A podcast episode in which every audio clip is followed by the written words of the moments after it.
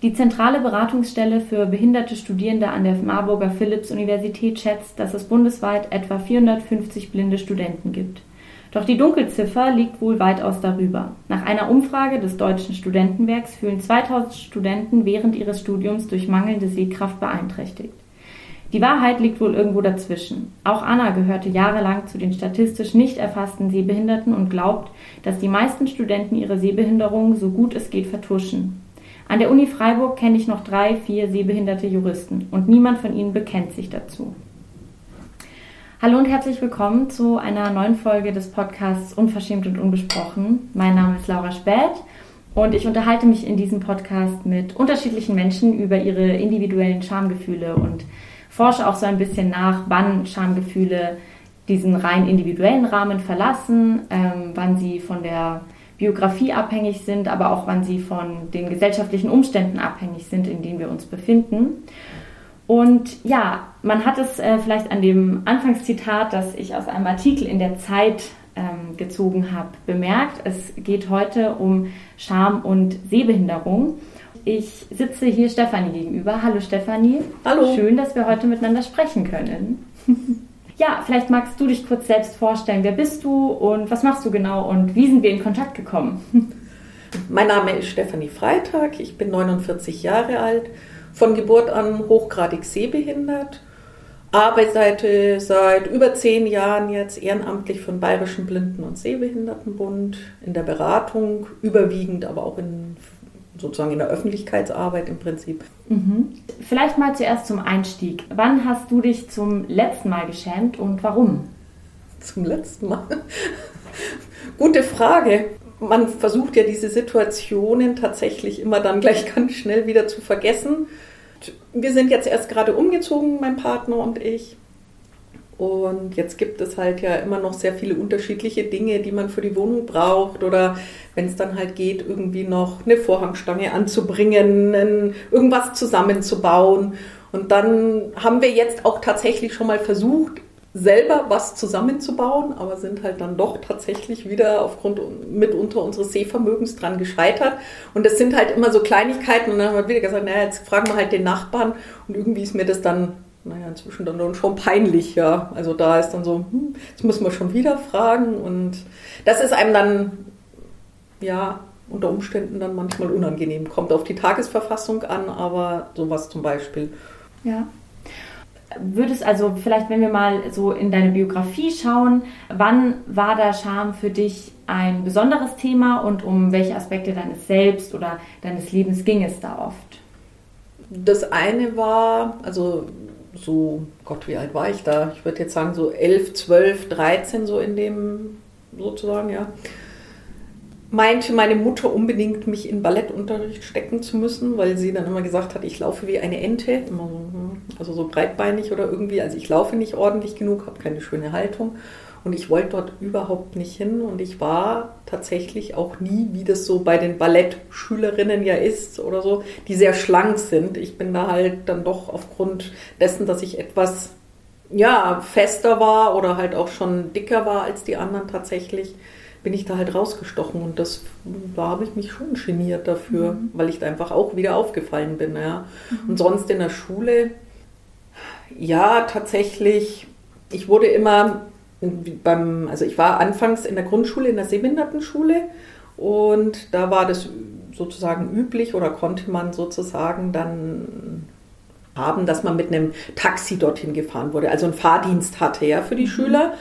Und als ich ins Gymnasium gewechselt habe, damals hat man noch integriert beschult gesagt, heute würde man ja inklusiv sagen, haben das meine Eltern weiter gemacht, sozusagen, dass sie immer gesagt haben, naja, du wirst dorthin gefahren. Also, und dann waren dort in diesem Taxi waren auch andere Personen halt, das waren dann Personen, die Rollstuhlfahrer waren. Und wenn die zu spät kamen, war, kamen in der Früh und ich als letztes in die Schule gebracht wurde, kam ich immer zu spät und musste dann in dieses Klassenzimmer, wo schon alle saßen. Und das war mir mega unangenehm zum Beispiel. Das war das eine. Und ich wusste halt auch, sie irgendwann fingen sie an, halt mich auch zu hänseln, ja, heute würde man schon sagen, in die Richtung von Mobbing auch halt zum Teil, weil sie das nicht verstanden haben mit der Sehbehinderung. Und dann diese typischen Situationen, naja gut, wie gesagt, ich habe schon gesagt, ich war jetzt nicht die schlankeste und dünnste letztendlich damals schon.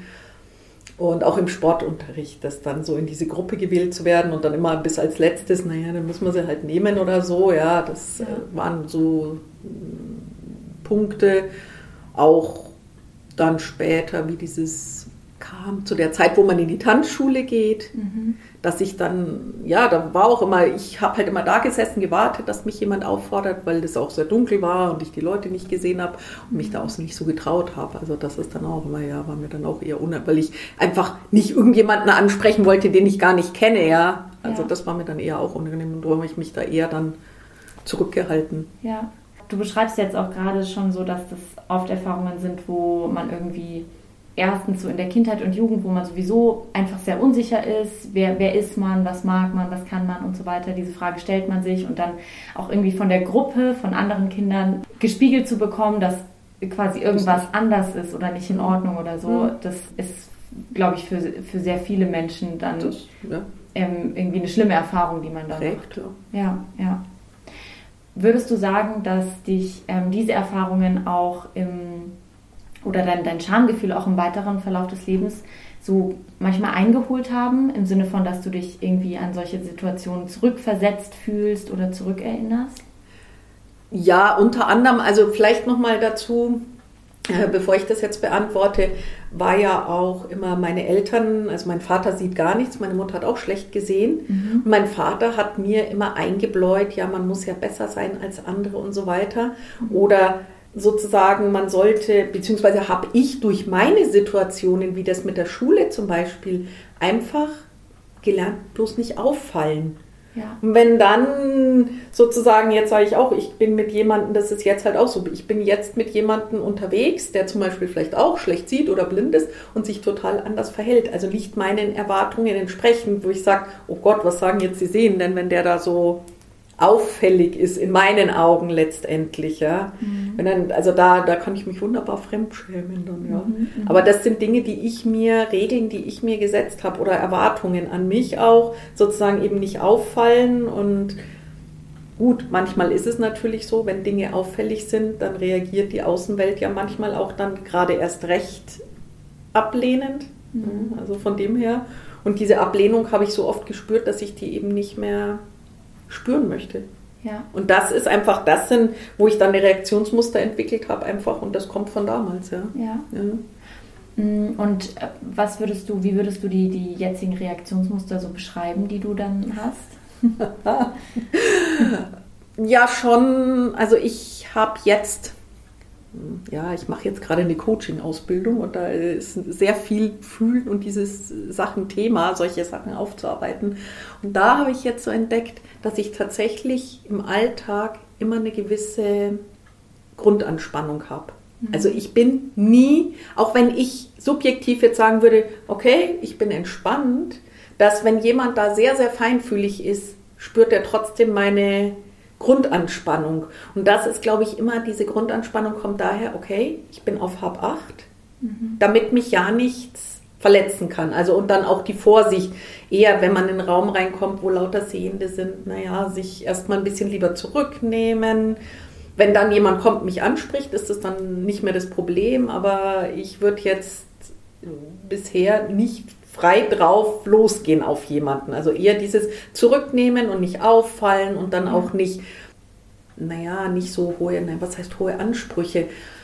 Wenn es jetzt, oh Gott, jetzt fällt mir kein, echt keine Situation ein, wo ich sage, naja, dass, äh, dass ich so viel fordern würde. Nicht zu viel von den anderen zu fordern an Hilfe, an Unterstützung, sondern das sehr dosiert machen und, und ja, genau. Mhm. Also ich kann das, glaube ich, so ein bisschen äh, nachvollziehen, wenn man, wenn man so von dem Umfeld tendenziell erstmal lieber was Schlechtes erwartet als was Gutes und so. Das, glaube ich, haben viele Menschen, die dann, oder, oder das befördert auch ein bisschen so eine, eine Schamanfälligkeit, dass ja. man irgendwie diese Beschämungs- und Schamerfahrungen gemacht hat und dann, genau, geht man in den Raum rein und erwartet schon mal lieber nicht ja, Hilfe, Unterstützung oder offenes auf jemanden zugehen oder so, sondern immer erstmal, ja, irgendwie, man erwartet dann teilweise irgendwie Ablehnung oder so. Hm. Das, ähm, das kann ich verstehen vor dem Hintergrund auch der, der bisherigen Erfahrungen. Hm. Und jetzt, wo du diese, diese Coaching-Ausbildung machst, bemerkst du da, wie sich dein Umgang, also oder erstmal vielleicht, was genau ist es für eine Coaching-Ausbildung und zum anderen bemerkst du, wie sich da dein Umgang oder dein Zugang auch zu den eigenen Schamgefühlen, dass der sich verändert? Noch nicht so sehr. Mhm. Ähm, noch nicht so sehr, ja. Ähm, ne, das ist eine Coaching-Ausbildung, da geht es eben genau darum, quasi über das, was passiert im Jetzt gerade, was belastet mich oder dieses, ja, wie man heutzutage sagen würde, dieses englische Wort, was triggert mich, ja, mhm. über dieses zu schauen, okay, was habe ich in den Situationen für Gefühle und die auch dann in dem Moment eben, wenn man sagt, die mal zuzulassen auch wirklich, eben nicht immer, wie man es gewohnt ist, sofort verdrängen. Mhm. Und dann guckt man auch eben nochmal in die Vergangenheit erstmal, wo kommt es her? Was gab es da für Situationen? Von damals diese Gefühle auch nochmal durchfühlen. Ja. Damit, weil wenn es gefühlt ist, wirklich auch mit Entspannung gefühlt, also wirklich mal da sein lassen und fließen lassen, weil die Gefühle brauchen ja gar nicht so lange. Und dann eine neue Entscheidung, zum Beispiel zu einem Glaubenssatz, hatte ich ja vorhin auch schon gesagt, wenn man sagt, ja, ich bin nicht gut genug oder ja, genau, ich bin nichts wert oder wie auch immer, was aus der Kindheit da so entstanden ist, ja. neue Entscheidungen treffen und dann schon mal schauen, okay, was will ich denn eigentlich haben in meinem Leben? Werte, hm, Liebe, Freude, ja. Gelassenheit, vielleicht mal authentisch sein, auch mal das zu sagen oder solche Dinge und das dann auch das dann richtig gut zu fühlen und dann so halt versuchen, das im Alltag äh, umzusetzen. Also das ist dann so eine Coachingstunde sozusagen und das ist die Methode der liegenden Acht. Mhm. Genau. Mhm. Achso, und jetzt wolltest du ja noch wissen, ob sich was verändert hat. Nein, es hat sich eben noch nicht so viel verändert, weil ich tatsächlich immer noch große Schwierigkeiten habe, an meine Gefühle dran zu kommen, sie wirklich zuzulassen. Ja, die Scham, auch eine Angst, äh, Ohnmacht. Mhm. mhm. So, ja, und da bin ich jetzt gerade dabei. Und jetzt ist mir aber das schon mal aufgefallen mit dieser, tatsächlich, das mit dieser Grundanspannung, mit der ich durch den Alltag mhm. laufe.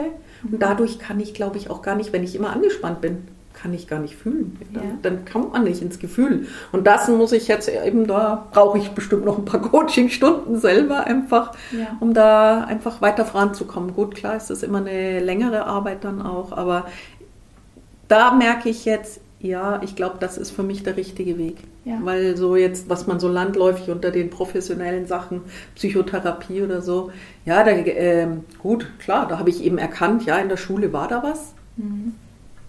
Aber das hat mich nicht weitergebracht. Und deswegen mache ich ja immer noch gut. Klar sind diese Reaktionen ja alle unterbewusst. Man handelt 95 Prozent unterbewusst, aber selbst durch die Erkenntnis alleine kann ich es nicht verändern. Und darum glaube ich, das ist tatsächlich jetzt, also ja, hat mich das sehr angesprochen mit dieser Coaching-Ausbildung. Ja, ja. ja. Ja, ich glaube, ähm, so ein bisschen was, was du gerade beschrieben hast, kenne ich aus meiner Verhaltenstherapie auch. Mhm. Ähm, also das, ich hatte auch so ähnliche Probleme mit dem keinen Zugang zu den mhm. eigenen Gefühlen mhm. haben und ich fand es jetzt auch schon mal krass, wie du die überhaupt schon differenzieren konntest, weil das war schon für mich ein Riesenschritt, dass ich überhaupt mal gelernt habe, dass Ohnmacht was anderes als Angst ist. Also auch das konnte ich irgendwie anfangs gar nicht und emotional verhärtet, würde ich irgendwie sagen. Ja, ja und deshalb, ähm, ja, finde ich das äh, auch sehr schön, dass dir da die, die Coaching-Ausbildung gerade so einen neuen Zugang verschafft. Ist auch ein Teil, man macht, äh, wenn man Coach machen will, das sind dann neun Monate. Die ersten drei Monate beschäftigt man sich nur mit sich selber erstmal.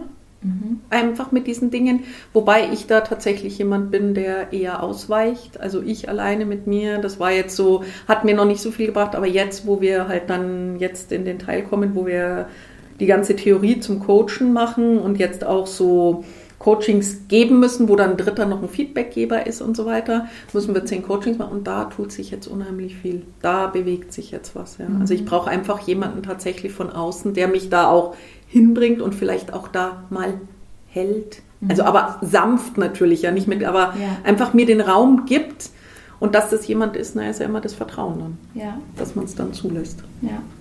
Ja, spannend. Ich bin gespannt, ähm, was du da noch so im, im, Laufe der Zeit dann erleben wirst, auf jeden Fall. Also, du hattest ja jetzt auch schon angesprochen, genau eigentlich, dass vielleicht für dich auch manchmal ein Problem ist, eben in einen Raum reinzugehen mit einer Form von Grundvertrauen. Also, dass erstmal das Grundvertrauen nicht da ist den anderen Menschen gegenüber. Und ich frage mich auch so ein bisschen, weil ich von mir selber kenne, dass ich oft in einen Raum reingehe und es mir irgendwie sehr dabei hilft, eben die anderen Leute so visuell erstmal abzuscannen und zu, und also ich, ich mache da viel, ich, ich gucke mir die Körpersprache oft genau an und so. Glaubst du, dass es vielleicht auch eine Rolle für dich spielt, dass du auf solche Strategien jetzt eher weniger zurückgreifen kannst? Also dass du oft jetzt quasi, die, quasi ohne die Körpersprache von den Leuten lesen zu können, Leuten begegnen musst? Mm, das, also ich glaube, dass ich es nicht sehe, wäre wahrscheinlich gar nicht mal so die Schwierigkeit, aber aufgrund eben dieser meiner Geschichte und dieser Härte, die ich da habe, was wir jetzt gerade so hatten, kann ich, bin ich nicht, noch nicht feinfühlig genug, die Stimmungen im Raum wahrzunehmen. Mhm. Also mein Partner zum Beispiel, der hat da, wenn, wenn eine Kollegin, also wir arbeiten auch gemeinsam, und wenn eine Kollegin reinkommt, schon alleine, wie sie kommt, der, der weiß genau, sagt er mal, ah, heute bist nicht so gut drauf, oder sagt er sofort, spricht er die Leute dann auch an und so weiter. Also der fühlt das auch. Mhm. Und das, vielleicht kann ich das auch, aber eben mit dieser Härte und diesen Dingen, die dann noch nicht gelöst sind bei mir, dadurch funktioniert es vielleicht noch nicht. Ja. Vielleicht kommt das eben, das hoffe ich ja, dass es noch mehr kommt, weil ja jeder mal sagt, ja, wieso, du bist doch bestimmt feinfühliger, wenn du schlecht siehst. Und ich denke mal, finde ich toll, was die Leute so von mir denken. ja, ja, das sind dann so Zuschreibungen, die, ja. äh, die irgendwie. Schubladen auch wieder, ja klar. Ja, Aber ja. Aber wenn wir jetzt gerade dabei sind, kannst oder möchtest du mal so ein bisschen von diesen Schubladen erzählen, die dir oft be begegnen, in die irgendwie du reingesteckt wirst, wo du sagst, hm, was ist das jetzt für eine Vorstellung?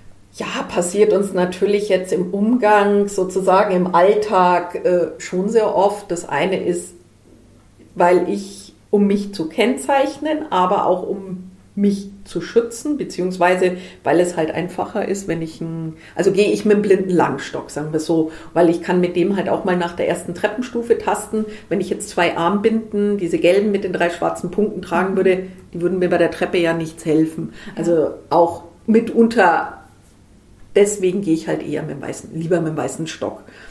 Ja, die Leute gehen davon aus, wer einen weißen Stock in der Hand hat, sieht nichts. Mhm. Ist schon mal das eine. Oder dann halt einfach diese, gut, das passiert mir jetzt nicht so oft, aber diese Schublade, ja, die Leute, man, die Leute schieben einen irgendwo hin. Also die blinde Menschen werden oft einfach in die U-Bahn geschoben, auf die Rolltreppe geschoben, über eine Straße einfach gezerrt, obwohl sie gar nicht dahin wollen, weil sie vorher gar nicht gefragt werden. Also dieses, ja, ich weiß schon, was der braucht, ja. derjenige. Oder man glaubt ganz oft, Blinde, vor allem, jetzt sagen wir mal, gut, ich kann ja noch ein bisschen was sehen, da ist es immer noch mal tatsächlich ein bisschen anders. Aber blinde Menschen können nicht alleine leben. Die sind mhm. alleine nicht überlebensfähig. Mhm. Weil oft auch Ältere, da kommen Angehörige zu uns oder rufen an, ja, und da ist eben hm, meine, also jemand aus der Verwandtschaft oder aus dem Freundeskreis, ja, der ist jetzt blind ja, der muss jetzt in ein Heim. Sage ich, naja, solange der keine anderen Einschränkungen hat, dieser Mensch, muss der in kein Heim. Ja. Wenn er bereit ist, sein Leben ein bisschen umzustellen, andere Techniken anzuwenden. Geht das schon. Man muss vieles anders organisieren, aber man kann das. Also ich meine, gut, es gibt, ich habe auch im Bekanntenkreis einige, die einfach alleine leben und sehen nichts. Ja. ja. Sonst Schubladen, ja, auch diese Missverständnisse, das ist dann eher Thema bei den sehbehinderten Menschen, weil es gibt so viele unterschiedliche Augenerkrankungen mit diversesten unterschiedlichen Ausprägungen. Das heißt, der eine hat einen Tunnelblick, sieht nur in der Mitte was, der andere hat in der Mitte, wenn er da hinschaut, genau einen Fleck, sieht nichts, sieht nur ein bisschen was am Rand, andere haben so nur so kleine Löcher irgendwie, wo sie durchgucken können, weil der Rest halt einfach äh, an Sehfähigkeit eben, weil der Sehnerv ge äh, geschädigt worden ist und dann fehlt halt an bestimmten Stellen das Sehvermögen und so weiter. Und das schafft dann auch oft äh, Missverständnisse oder auch so gleich, naja, der simuliert. Jetzt kann man zum Beispiel sagen, jemand, der einen zentralen Sehverlust hat, der, wenn er gerade ausschaut und genau in dem Bereich, wo er fixieren will, eben nichts sieht, aber am Rand. Das heißt, der könnte auf dem Tisch, schaut er auf den Tisch, da sieht er vielleicht, wenn da irgendwas ist, das nicht, aber wenn er so schräg hoch schaut, sieht er an der Gardine oben die mhm. Spinne hocken. Mhm. Und da sagen die, die in der Verwandtschaft oder die Familie auch oft, ja, du simulierst doch. Oder eben der mit dem Tunnelblick. Ja, der braucht einen Stock, um am Bahnsteig nicht ins Gleis zu fallen, weil er sich nicht orientieren kann. Ja? Braucht man mal ausprobieren. Aber zieht dann, setzt dich in die U-Bahn, zieht den Zeitung raus und liest. Ja, bei dem funktioniert aber genau gerade noch der schärfste Punkt des Sehens. Somit mhm. kann er lesen. Ja. Und das versteht die Umwelt nicht und dann ist man gleich ein Simulant. Ja. Ja, ich habe ich hab auch gerade in dem Vorraum, da hm. hängt auch so ein Plakat, ähm, wo die unterschiedlichen Augenerkrankungen, genau, wie, wie man dann mit dieser ja, Augenerkrankung ja. sieht. Und das fand ich auch gerade irgendwie ganz spannend, mir, äh, mir das Oder ja, manchmal, wenn, gut, das ist dann wieder das äh, aus der Erfahrung natürlich, wenn es jetzt eine Lokalität gibt, wo unterschiedliche sehbeeinträchtigte Menschen hingehen. So, und man kommt da zum Beispiel das erste Mal hin und dann wird man erstmal gefragt, wollen Sie einen Löffel haben? Nee, eigentlich nicht, weil es gibt halt tatsächlich Blinde, die lassen sich im Lokal auch alle schneiden und essen das mit Löffel. Und das ist zum Beispiel sowas, wo ich, ah, ja, ja.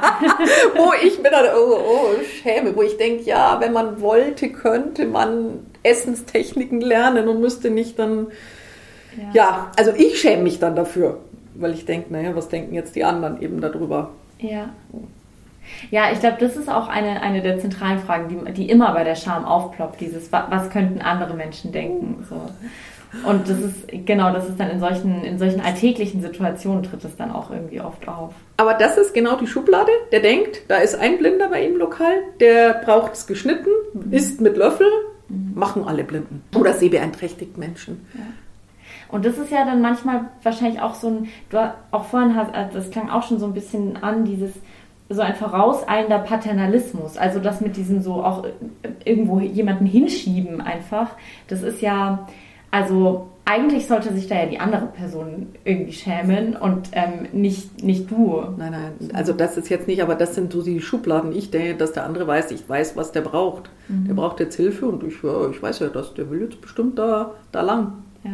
Und ich meine, wir, wir leben jetzt in einer Welt, die ganz enorm auf sehende Menschen ausgerichtet ist. Und kannst du mal erzählen, was dir vor allem im Alltag für Barrieren begegnen, wo, also die vielleicht manchmal zu Scham führen, vielleicht auch manchmal nicht. Kannst du da mal einen, einen Einblick geben? Am Samstag gibt es äh, in der in Bayern 2 von 9 bis 12 in der Sendung wird ein Beitrag sein oder auch auf BR24 wird der, glaube ich, auch nochmal kommen. Mit mir war jetzt gerade mal eine Reporterin unterwegs gewesen in der Stadt München. Mhm. Ja, Barrieren angefangen. Unser äh, größtes Thema, die quer in allen Richtungen stehenden E-Scooter und allen anderen Elektrogefährte, weil es sind ja auch schon Vespas und dann ja, Fahrräder, die irgendwie wild an Pfählen angebunden sind, auch wohl möglich dann noch an der Ampel, wo dann vielleicht sogar eine taktil-akustische Einrichtung für Blinde wäre und man kommt da gar nicht dran. Ja. Im Winter werden immer die Schneehaufen an den Ampeln gesammelt, das heißt, da kommt man oft dann auch ganz schlecht dran, wenn man da wissen will, an dieses Kästchen oder so zum Beispiel sonst in öffentlichen Verkehrsmitteln manchmal mangelnde Ansagen oder wenn an der Haltestelle mehrere Linien fahren, dass da nicht die Ansagen richtig gemacht werden und man dann weiß, welche dann, äh, ja, muss ich mir überlegen, okay, mache ich bei jedem, frage ich jetzt jeden da extra oder kriege ich es anders raus oder so, ja, das ist manchmal, manchmal ist es dann nervig eben, mhm. wenn ich bei jedem nachfragen müsste, welche Bus ist das, welche Tram ist das oder so. Sonst Barrieren, ja, manchmal geht, ist natürlich wie Gut, wobei jetzt muss man sagen, die Deutsche Bahn hat ihre Zugzielanzeigen so vom Kontrast her oder so sind inzwischen ganz gut, eigentlich auch bei der MVG. Also die arbeiten ja auch sehr viel mit uns zusammen. Ja. Drum haben die schon inzwischen bestimmte Standards oder so.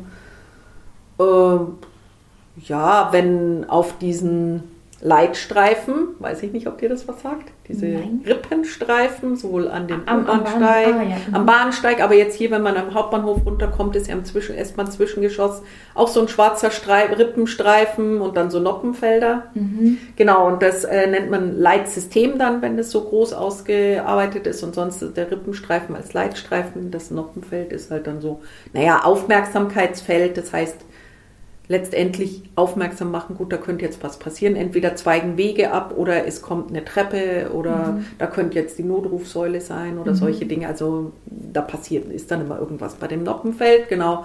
Und da stehen die Leute auch immer drauf rum. Es steht jede Menge Zeug drauf rum, eben in dem Beitrag mhm. mit dieser Dame vom BR oder die den für den BR gemacht hat, diesen Beitrag, in der Sendlinger Straße, jetzt gibt es überall diese bunten Plakate momentan, wo irgendwas angekündigt wird. Weiß ich nicht, ob es der Sommer in der Stadt ist oder irgendwie so. Mhm. Also die sind doppelt so groß wie ich, glaube ich. Da steht mitten quer über dem Leitstreifen. Oh, also hat sie dann ein Foto gemacht. Ja. Also, also das sind halt so, ja, und dann, das sind diese ganzen physischen Barrieren, ja, Baustellen, meine Güte, ja gut, kann ich nichts machen. Klar ist es ärgerlich in dem Moment, wenn am Tag vorher noch keine da war und ich jetzt gucken muss, wie komme ich da durch. Mhm. Ist jetzt nicht schön, aber gut, Baustellen lassen sich nicht ändern. Es müssen Dinge gebaut werden oder verändert werden, ja, tatsächlich. Mhm. Macht es nicht einfacher, man muss sich viel mehr konzentrieren.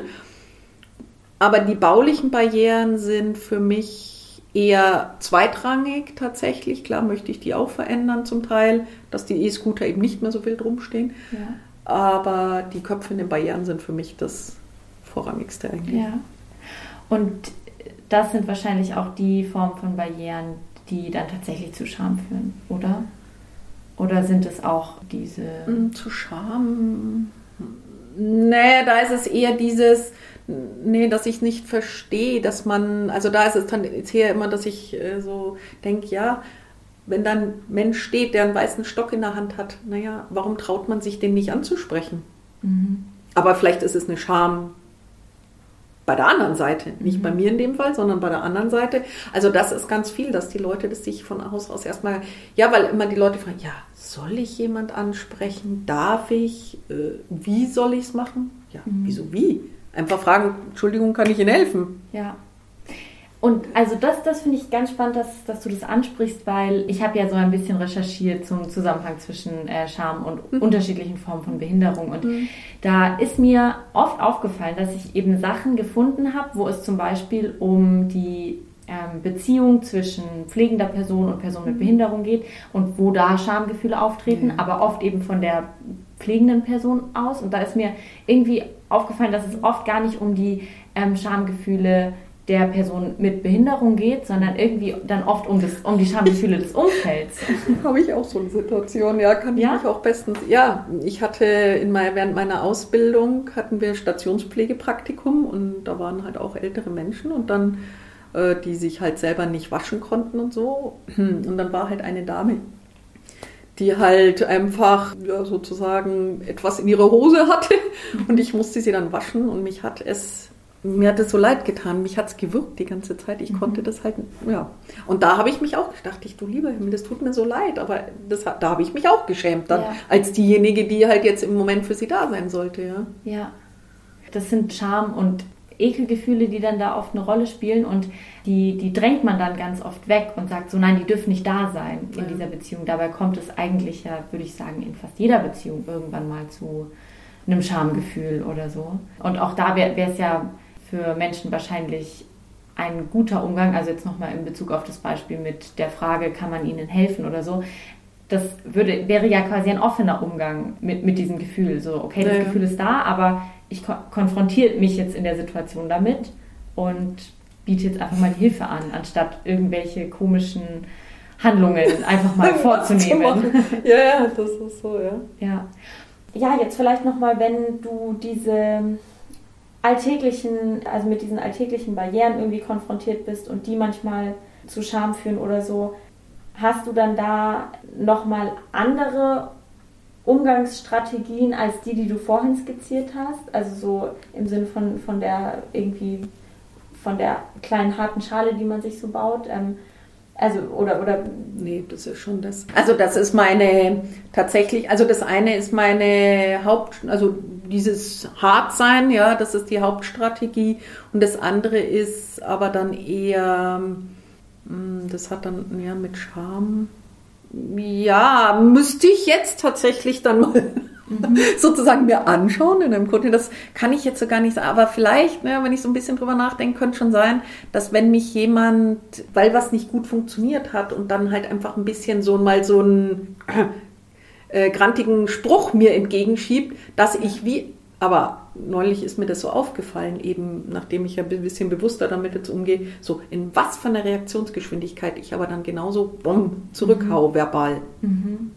Ja. Anstatt hm, nein, ich kann Ihnen mir das vielleicht auch in einem freundlichen Wort sagen. Ja, ähm, gut, muss man sich jetzt dafür entschuldigen, ist die Frage, aber ich habe das nicht gesehen. Ich sehe schlecht. Ich habe hier sonst hätte ich diesen weißen Stock ja nicht in der Hand oder so, ja. Mhm. Was man es normal sagt, aber das kommt bei mir dann auch gleich härter dann. Ja. Aber das ist diese, diese Verletzung von früher, die da genau dann angesprochen wird und darauf, damals konnte ich eben nicht reagieren, jetzt reagiere ich halt auch mit Aggression eher. Mhm. Aber da kann schon auch eine, außer dieser Verletzung, das kann schon auch von einem Schamgefühl kommen, ja. ja.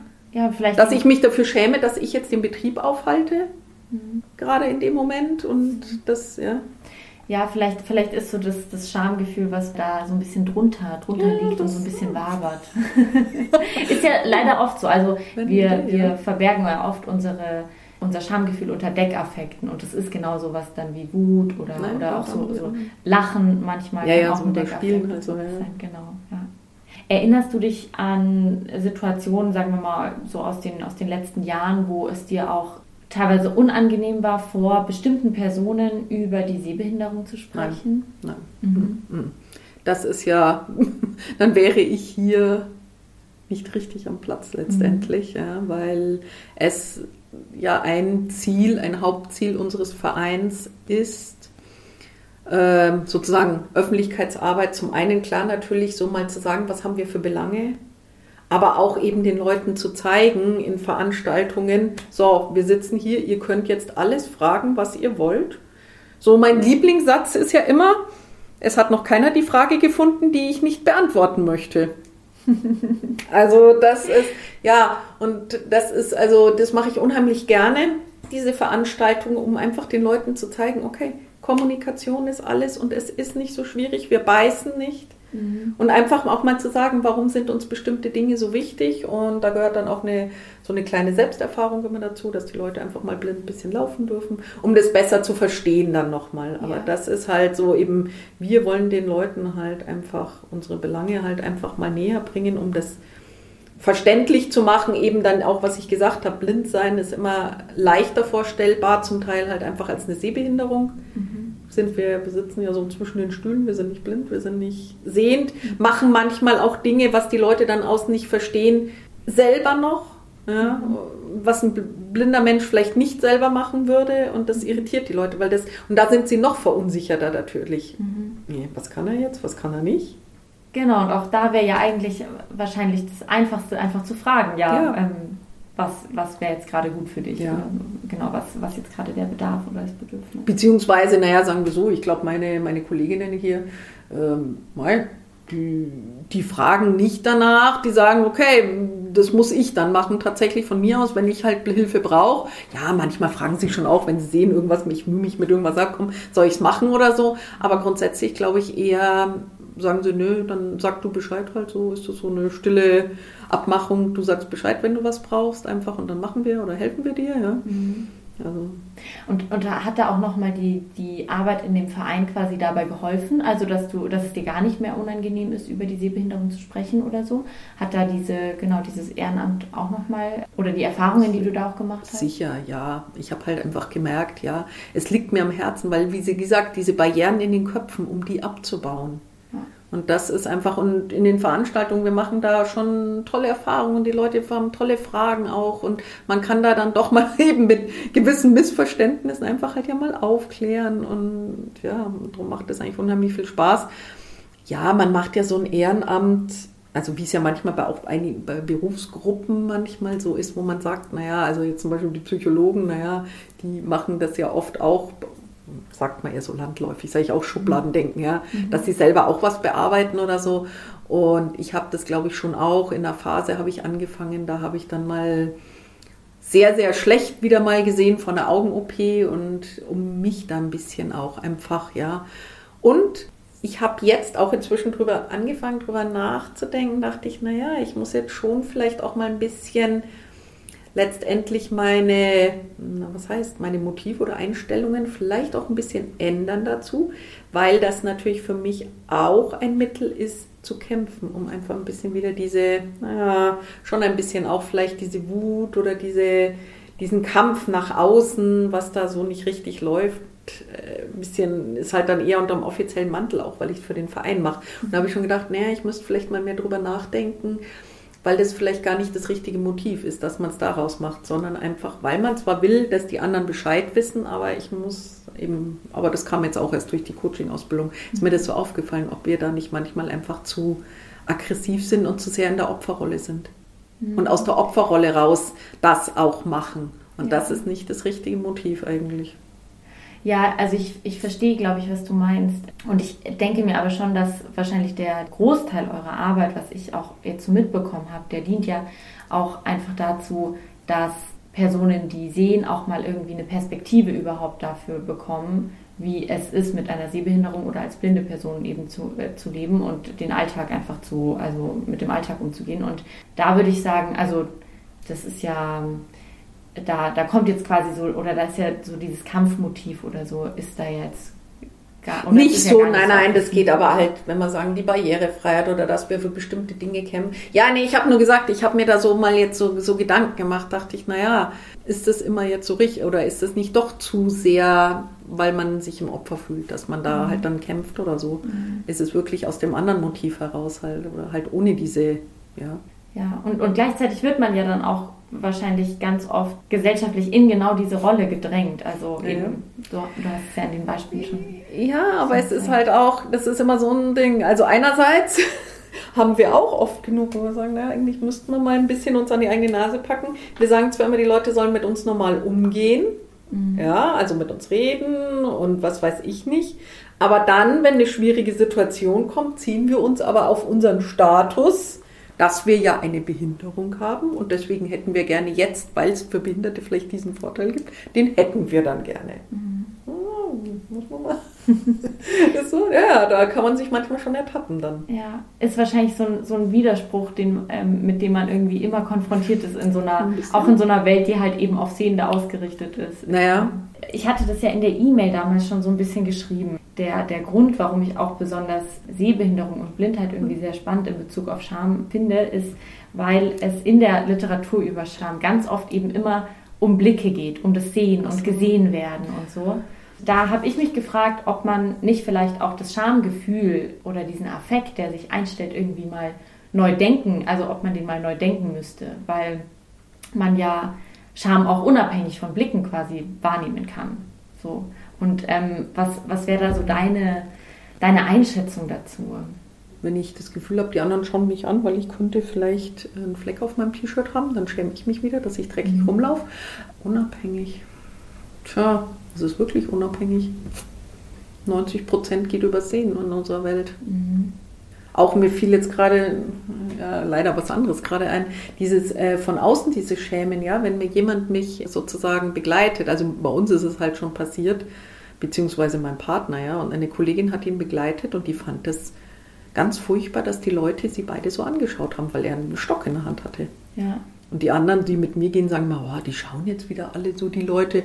Mir ist das ja egal, mhm. weil wenn ich das mir noch anziehen würde, dass ich dann denke, oh Gott, was denken die jetzt alle, wenn ich jetzt hier durch die Fußgängerzone mit meinem Stock gehe? Oder mhm. schauen mich an, dass ich gehe? Dann bräuchte ich nicht mehr rausgehen. Ja, ja. Also dafür darf ich mich nicht schämen. Also da, das.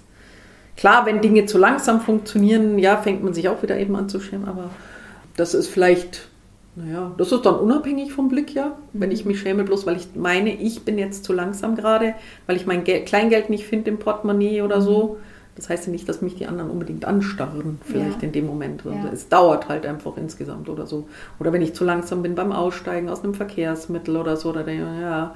Weil ich da jetzt gerade nochmal drauf hm? gekommen bin, als es quasi zu diesen Situationen in deiner, äh, in deiner Kindheit und, mhm. Jugend kam, wurde dir da also dieses Schamgefühl vor allem vermittelt durch bestimmte Aussagen oder ging es da auch irgendwie um Blicke oder um andere, andere Ja, das waren schon die Aussagen, also das mhm. waren schon verbales Mobbing da auch. Ja. Naja gut, natürlich haben sie auch Dinge dann getan, Streiche, unheimliche Streiche gespielt im Schullandheim und so weiter, alles, also das auch, ja. Mhm. Ja. Wenn du, also, weil das ist ja auch irgendwie eure, eure Arbeit im Verband, hast du ja auch erzählt, dass es irgendwie um den, um den Abbau von Barrieren geht. Mhm. Einerseits eben den in den Köpfen und andererseits auch den äh, physischen. Ähm, ich frage mich, also oder könntest du so ein bisschen was dazu sagen, was es denn konkret bräuchte oder ob du dir was Konkretes vorstellen könntest, damit Menschen mit Sehbehinderung ähm, für bestimmte Sachen oder für die Behinderung manchmal nicht mehr schämen müssen. Oder da, dass es da weniger zu einem Schamgefühl kommt. Also eine barrierefreiere Welt quasi. Was, was Mhm. bräuchte es dafür? Ich würde schon sagen, dass es überwiegend einfach aus der eigenen äh, Vergangenheit auch kommt, beziehungsweise es ist unsere, ja mein Gott, aber wie will man das verändern? Weil jetzt Deutschland ist schon wieder sozusagen, naja, da, da trauen sich die Leute eben schon gar nicht zu helfen und dann muss ich ja schon wieder quasi eben, komme ich eher in die Scham, weil ich ja umso öfter vielleicht fragen muss oder um Hilfe bitten muss, anstatt dass jemand einfach sagt, kann ich helfen oder so. Das ist halt in anderen Ländern, so wie jetzt tatsächlich Amerika oder anderen Ländern, eben nicht so. Da wird man eher angesprochen halt auch. Für Ja. die ist es normaler. Also für die ist es nicht so schwierig anscheinend. Die Ja. haben dann nicht nicht so eine Hürde oder eben diese Barriere im Kopf. Ja. Ja, also das wäre natürlich, wenn wir da mal hinkämen, sozusagen, dass die Barrieren in den Köpfen einfach, ja, mein Gott, die Leute wirklich akzeptieren. Die Welt ist so vielfältig, ja gut, und wenn dann halt mal jemand, ja gut, unsere, aber unsere Welt ist ja auch so schnelllebig und alles und so, und die Leute haben keine Zeit mehr, beziehungsweise mm, finde ich, sind auch so viele jetzt so also klar, das eine ist ja nach sich schauen, um sich kümmern, aber das andere ist halt dieser Egoismus. Mhm. Ja, also das ist schon und da dann wieder dagegen anzukämpfen, weil andere vielleicht egoistisch sind, ja, kostet halt wieder Energie den Betroffenen. Mhm. Also das wäre halt, ja, mei. und klar, eine, eine, wenn man alles nutzen könnte, genauso wie die Sehenden quasi, wenn es überall Möglichkeiten gäbe, aber das ist halt einfach schon sehr Utopie halt. Ja, da ist noch ein, ein langer Weg Das dahin. ist ja, weil die, die, die Technik entwickelt sich so schnell weiter. Da kommen dann, wenn wir alleine mit unseren Hilfsprogrammen kommen wir zum Teil nicht hinterher, beziehungsweise die Leute sagen halt einmal mehr, mein Gott, die, das ist so eine Minderheit jetzt tatsächlich dann die sehbeeinträchtigten Menschen. Mhm. Ja, warum soll man sich da Gedanken machen, dass man extra was äh,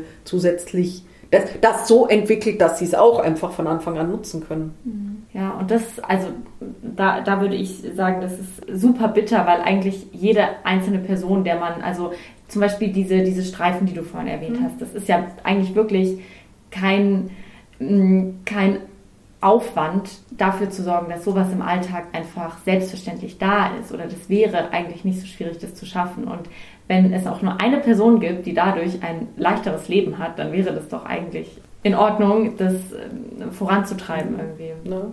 Und ich finde es aber auch ganz spannend und schön, dass du nochmal diesen Punkt betonst, mit dass eigentlich der, eigentlich so die, die Kommunikation und der Austausch irgendwie wichtig wäre. Und das ist, das ist mir auch so ein bisschen ein Anliegen mit diesem, mit diesem Podcast, dass man einfach, auch vielleicht, wenn man bestimmte Schamgefühle selber nicht nachvollziehen kann oder nicht so erlebt hat oder so, dass man trotzdem durch so eine Auseinandersetzung auf so einer emotionalen Ebene irgendwie Sachen besser nachvollziehen kann, Mhm. auch wenn man sie vielleicht nicht selber genauso erlebt oder Ja. so. Aber wie gesagt, mit dem, selbst die Augenärzte, Augenärzte interessieren sich für ihre Patienten, wenn sie austherapiert sind. Mhm. Überhaupt, also die wenigsten, sagen wir, es sind ein paar, die wenigsten dafür, wie bestreitet der sehbeeinträchtigte Mensch seinen Alltag. Ja. Ne? Anstatt dass sie sagen würden, okay, nein, sie wissen von uns und verweisen die Leute an uns, dass wir weiter. Nein, das, das, wir kommen an die gar nicht dran. Ja. Also das heißt, ihr müsst eure die ganze äh, Lobby- und Öffentlichkeitsarbeit und so Ja. allein bestreiten, ja. Das ist dann, ja, die Leute, die Leute sind ja dann, wenn sie äh, Schwierigkeiten im Alltag haben, dankbar, wenn sie das, den Tipp kriegen, sie können hierher kommen und vielleicht kriegen sie ja dann die Hilfe. Gut, das heißt ja nicht immer, dass wir jedem helfen können, ja, aber trotzdem ist es eine Möglichkeit für denjenigen noch, dass er sein eben vielleicht alleine wohnen bleiben kann. Mhm. Aber das kann er ja nur, wenn er um die Techniken weiß oder vielleicht um Hilfsmittel weiß. Mhm. Aber da ist dann der Arzt wieder, ne, ist austherapiert. Ja. Ja, es, es braucht äh, wesentlich mehr Aufklärung dazu. Und das ist halt unsere große Arbeit sozusagen, ja. Und da kämpft man halt schon ganz schön und bewegt sich so millimeterweise und manchmal sagt man die Dinge, ach ja, gefühlte tausendmal und muss sie noch hunderttausendmal sagen. Mhm. So steht der Tropfen hüllt den Stein. Ja. so, ja. aber, aber magst, magst, du mal vielleicht so, ähm, damit wir auch so einen besseren Einblick nochmal mhm. in, in deine alltägliche Arbeit hier quasi mhm. bekommen, ähm, magst du mal so irgendwie eine Geschichte mit einem Klienten, einer Klientin oder so erzählen, wo du sagst, hey, das ist irgendwie, das ist cool gelaufen oder das war irgendwie eine schöne Erfahrung oder so? Also für mich ist es ja schon sozusagen toll, wenn wirklich jemand, also wir waren jetzt, ja, vielleicht von gestern sogar, wir waren bei einem Ehepaar gewesen, da ist der Mann jetzt 79 Jahre alt und der ist jetzt erst kürzlich erblindet, mhm. ja, tatsächlich. Also da war eine andere Erkrankung die Ursache dann, das ist gar nicht aber das Auge gewesen, aber er ist der Sehnerv halt jetzt davon betroffen und jetzt ist er erblindet. Und er hat sich tatsächlich, das ist jetzt keiner gewesen, der sich dann, ja natürlich hat man diesen Verlust. Und dieser Verlust, Sehverlust ist auch nicht anders von der Bewältigung, wie wenn man einen Menschen verliert. Also man hat genau die gleichen Phasen mit dieser Trauerbewältigung, ja. Aber manche bleiben da ja wirklich drin stecken oder manche verlieren einfach das bisschen Lebensmut, was sie noch hatten, verlieren die halt dann die mhm. älteren Menschen oft, ja, und sagen dann gleich, ja, nee, ich will jetzt sterben oder so. Mhm. Und der, er hatte sich tatsächlich, ja, er hat sich schon selber überlegt, wie macht er das und so und, und war auch sehr aufgeschlossen für Tipps einfach auch. Was kann er machen? Klar war das dann gestern unheimlich viel für ihn und also, wenn wir dann erzählen und was man machen kann, dann ist das manchmal natürlich erstmal für die Leute sehr viel. Aber man hat ihm angemerkt, er möchte noch. Ja. Und das finde ich dann so toll. Oder auch, ja, ein Mitglied von uns, so ab 100 rufe ich sie zum Geburtstag dann immer an. Und jetzt hatte ich auch eine, ja, die ist 101 und sie hat gesagt, wissen Sie was? Solange der Kopf funktioniert, ist die Seheinschränkung eigentlich nicht so dramatisch. Ich habe Hörbücher, ich habe. Und die klang so zufrieden. Ja. Und das finde ich dann echt toll. Oder wie gesagt, wenn jemand dann was annimmt und dann sagt, oh ja, da komme ich dann vielleicht weiter oder so, das ist dann immer sehr schön halt mhm. einfach, mhm. ja. Toll, ja. Also das, das sind die, das sind die schönen Erlebnisse dann auch mit den. Oder wenn ich eine Beratung, ich habe eine externe Beratung vor, bis vor Corona ja auch gehabt im alten Servicezentrum. Und das ist schon ein Unterschied, die Personen, die ins alten Servicezentrum kommen oder die man daheim besucht. Ja. Daheim sind schon oft die, die resigniert haben, also oft oder ja, eher. Und die dort in das alten Servicezentrum kommen, das waren dann immer auch, ja, ganz so, wie, würden, ja, wie würde man so wieder Schubladen denken, ja, ganz feine Leute. Mhm. also einfach auch, ja, die haben dann, gut, dann haben wir da über die Erkrankung geredet oder über medizinische Dinge und so. Und dann haben wir zum Teil auch über andere Sachen, aber mit denen so aus meiner Ansicht so konnte man sich toll unterhalten. Ja. Das ist so, kommen da so tolle Gespräche zustande, weil die, ja, die sind noch so aufgeschlossen und, und noch interessiert und so weiter. Und das ist dann ganz, also das finde ich dann immer ganz toll. Das macht mir so, denke ich, ja, so möchte ich dann auch alt werden. So, ja. ja so, ja. ja, auch in sich. Ist so auch eins meiner Werte oder mein Ziel, Gelassenheit und einfach in sich ruhen. Ja.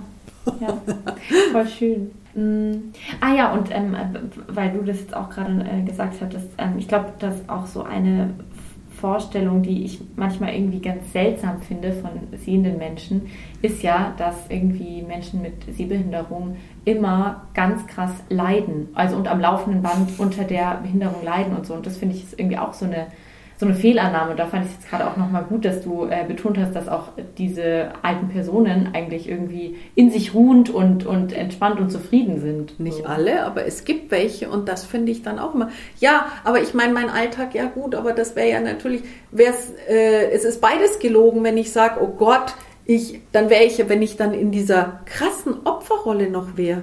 Du mhm. lieber Himmel, dann würde ja wahrscheinlich gar nichts funktionieren, ja. ja. Also drum Klar ist es tagesformabhängig und manchmal hat man einen Tag, der läuft halt einfach, ja, irgendwie, da läuft alles quer und so weiter.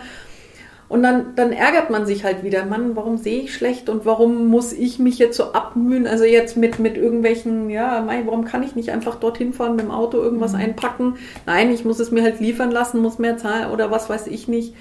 Oder es dauert länger, wenn ich dann was machen muss oder so, ja. Und manchmal nervt einen das unendlich und dann ist man auch gnatschig. Mhm, mhm, und manchmal ist es ja, mein Gott, dann geht's halt, ja, dann war es halt jetzt so. Aber genauso gehört es halt dazu, wenn ich jetzt heute war ich bei einem Hausbesuch, in der Gegend war ich jetzt auch noch nicht so oft. Also in München fahre ich jetzt überall alleine hin. Mhm. Ja, und ich finde es dann immer toll, wenn ich dann doch hinfinde. Ja gut, heute hat mir dann auch noch unterwegs, habe ich halt dann jemand gefragt, weil dann, weil ich dann irgendwie ganz verwirrt war mit den Hausnummern. Ja, dann hat mir eine Dame geholfen. Gut, ja, war okay. Aber wenn ich es alleine schaffe, freue ich mich auch drüber. Und, und dann, meine, klar, könnte es auch einen Tag geben, wo ich halt dann ja, aber das bringt natürlich nichts, wenn ich zu einem Hausbesuch gehe und wenn ich schon völlig gefrustet jetzt wegen diesem, weil ich den Weg nicht gefunden mhm. habe, dort ankomme. Da hat dann der Klient nichts davon. Mhm. Ja. ja, verstehe. Wie gesagt, hat man schon auch, aber man, wenn man immer in der Opferrolle wäre, dann könnte man sich, glaube ich, weil ich gesagt habe, weil ich sage oft zu den Leuten, ja, aber wissen Sie, was bringt mir das, wenn ich jetzt mich zu Hause hinsetze, in die Ecke und nur noch heul und da sitzen bleibe? Was bringt mir das? Mhm. Ja, Weil dann kann ich, dann kann man das Leben beenden. Ja, ist dann so. Ja. Und das haben manche natürlich auch, die sagen ja, die, die so in dem Werdegang sind zum Erblinden, die tatsächlich sagen, ja, wenn ich blind werde, dann bringe ich mich um. Und da sage ich immer, ja, da bin ich dann schon auch. Sag ich, warum muss man sich umbringen? Man kann doch noch Dinge tun. Man muss das halt dann nur erstmal finden. Was kann ich tun? Ich muss es anders. Ja, ne, eine, die bei uns ehrenamtlich arbeitet, sagt immer, man kann alles machen, man muss es nur anders organisieren oder sich organisieren. Ja, das finde ich interessant, dass du da die auch da wieder so die, den vielfältigen Umgang mit der Situation betonst. Also dass es so natürlich eben einerseits Personen gibt, die damit irgendwie super umgehen und vielleicht auch ähm, denen es leicht, leicht fällt, ähm, ihren Alltag umzustrukturieren und anders zu organisieren und dann, dass es auch Menschen gibt, denen es schwerer fällt oder die die da auch mit, mit psychischen Problemen dann einfach irgendwie zu kämpfen. Die da drin bleiben. Ja. Gestern der, der Sohn von diesem Herrn, wo wir da waren, bei diesem 79-Jährigen, der hat dann auch gesagt, sagt er, boah, und ich finde das so toll, wie mein Vater damit umgeht. Sage ich, ja, aber das ist einfach eine individuelle Sache und das ist eine Persönlichkeit man geht entweder in eine bestimmte Art und Weise mit Situationen halt um, ja, so, dass man halt sagt, okay, ich mache weiter, das ist halt jetzt so, oder ich versinke. Und im schlimmsten Fall komme ich nicht mehr raus. Ja. Ich bin mit meinen Fragen jetzt mittlerweile so am Ende eigentlich, aber ich habe noch zwei kleine Fragen und die stelle ich all meinen Gästinnen und Gästen zum Abschluss. Und okay. du kannst dir gerne Zeit zum Überlegen äh, lassen, weil das sind die schwierigen Fragen. okay. Genau. Oder eigentlich nur eine schwierig. Und zwar die erste, Wann hat Scham dich gerettet? Das ist tatsächlich schwierig. Mhm. Hm. Naja, gut, ziehe ich es nochmal von der Richtung auf, was ich jetzt so in meiner Coaching-Ausbildung so wahrgenommen habe. Klar, haben mich meine Strategien gerettet. Mhm. Ich hätte, weil da, ich wusste damals, gut, jetzt brauche ich sie vielleicht nicht mehr, diese Strategien, aber damals haben sie mich gerettet weil ich ja. nicht wusste, was ich tun sollte. Ja. Also, ja, das aber eine konkrete Situation. Also ich, ich finde auch die, die du gerade geschildert hast, schon nachvollziehbar. Also dass ein ähm, genau das Schamgefühl und das, was man daraus macht und, und zieht, auch in vielen Situationen rettet, auch in solchen dann. Also wenn ich jetzt nochmal auf dieses Ballett, wenn ich da nicht insgesamt durch die Schule und so weiter diese Härte entwickelt hätte, sozusagen, nein, nein, ja, stimmt nicht, das ist ja das Verkehrte, nein, äh, bin ich am verkehrt mit dem Denken, nee, da hat mich die Scham, aber ich habe mich halt vor der Scham halt einfach, ja. Mhm. Aber so, dass einen die Scham selber rettet, dieses Gefühl, hm. nö, weiß ich jetzt gerade gar nicht. Tut mir leid. Nein, nein, fällt, nein, mir, nee, fällt mir jetzt so, hm, nee, spontan tatsächlich nicht ein. Na, das, das äh, ist, ja, ist ja auch schon eine Antwort eigentlich. Ähm, und die zweite Frage ist, ähm, über welche Themen bezogen auf Scham würdest du gerne mehr erfahren? Ich frage das immer auch so in Bezug auf zukünftige Podcast-Themen, was ich mir mal noch anschauen könnte. Oder was an der Scham irgendwie ist für dich auch so was, was du faszinierend findest, ähm, was dich interessiert. Tja, dafür habe ich mich bisher zu wenig damit beschäftigt, ehrlich gestanden. Und hm, nee, kann ich wahrscheinlich sozusagen tatsächlich noch nicht sagen, weil ich habe die Scham noch nicht gut genug durchfühlt, als dass ich sie ein normales Gefühl empfinde. Mhm. Sie ist für mich immer noch, gehört für mich noch sehr in die negative Ecke. Ja. Also drum kann ich dann. ja, du kannst mir jederzeit Bescheid geben, wenn du irgendwann im Laufe der Ausbildung draufkommst, so, boah, jetzt Jetzt finde ich, ich das habe meine spannend. Scham gefühlt und jetzt könnte man doch mal darüber reden. ja. Aber also ich finde dafür, dass du von dir selber sagst, so nee, Scham drängst du oft weg und so, hast du dich jetzt doch ziemlich stark schon damit auseinandergesetzt. Also naja, gut, das, aber das ähm, ist jetzt dank eigentlich dieser Ausbildung. Ich fand das nur, tatsächlich fand ich das witzig und das ist ja so, ähm, naja, wie heißt es heißt schön, wo man den Fokus hinlegt, da kommt die Energie her, da kommen Sachen her. Darum fand ich das dann irgendwie witzig, weil ich jetzt diese Coaching-Ausbildung mache und dann kommt so eine Anfrage ja. tatsächlich zu einem Gefühl. Und da dachte ich, wow, okay. Ja. Ist ja, ja. Hm. ja ich, ich hoffe, äh, dir hat das äh, Gespräch vielleicht auch noch so die eine oder andere Anregung gegeben, so für, für die Ausbildung. Wer weiß, vielleicht gehst du dann mal da noch in, in die und die Richtung Nein, mehr oder so. Also ich fand es sehr schön und, und danke dir auch für deine Offenheit und für die Antworten und für das Gespräch. Vielen Dank. Ja, bitteschön. so, und genau, wir hören uns das nächste Mal. Ich wünsche euch einen schönen Sonntag und bis bald. Tschüss.